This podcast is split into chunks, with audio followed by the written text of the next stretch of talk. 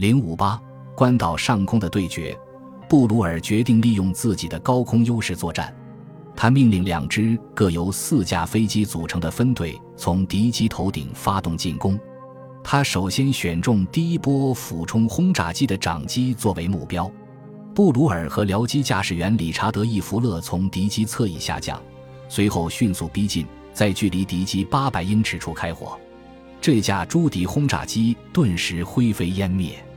在经过其燃烧的残骸时，布鲁尔急剧上升，从下方对另一架朱迪轰炸机开火，直到锯断其一侧机翼。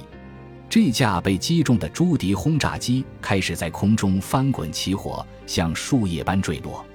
随后，这位中队长瞄上了另一架零式战机，并立即展开追击。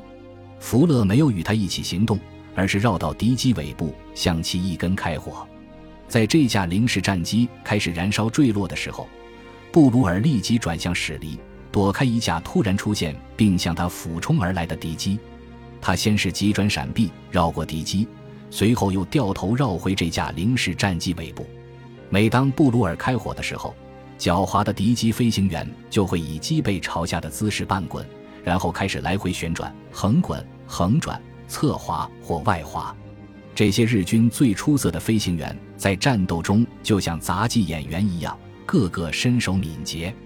尽管零式战机反应迅速、机动性强，但地狱猫战斗机天生就是他们的克星。地狱猫的速度超过一百六十节，是零式战机无法比拟的。因此，布鲁尔一边保持高速行进，一边对敌机的机身、机翼和驾驶舱发起猛攻，直至对方起火。急剧盘旋下落，最终坠入汪洋大海。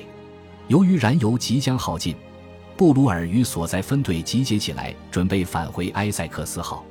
在布鲁尔发动第二次袭击时，原本单独行动的福勒少尉也重新加入队伍。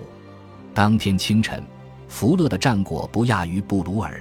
福勒一共击落了四架敌机，布鲁尔手下另一个分队的队长乔治·阿尔卡尔中尉击落了五架敌机。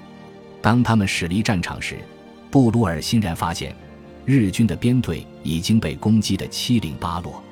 他手下的小伙子们大显身手，已将日军打散，使其减少了二十架飞机。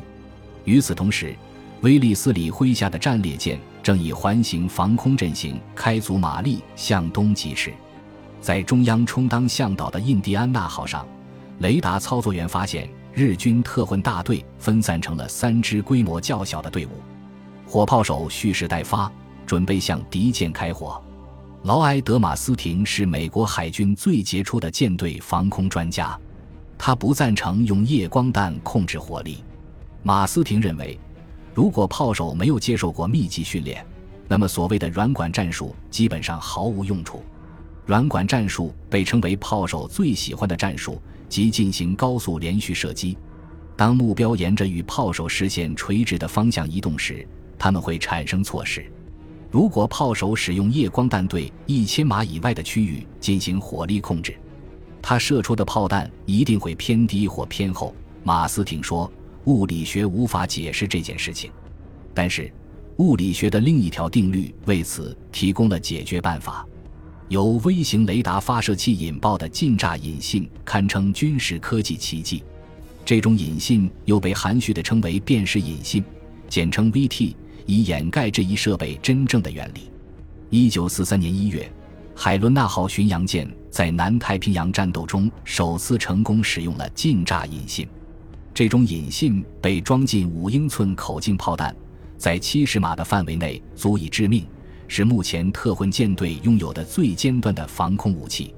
舰炮的炮手禁止向位于特混大队范围之内的目标开火，因为跌落的弹片容易造成危险。只有当敌机所在的高度超出了四周舰艇的发射线之后，二十毫米口径和四十毫米口径火炮的炮手才能向编队范围内的飞机开火。但如果海军战斗机的王牌飞行员对此提出异议，上述原则不再具有任何意义。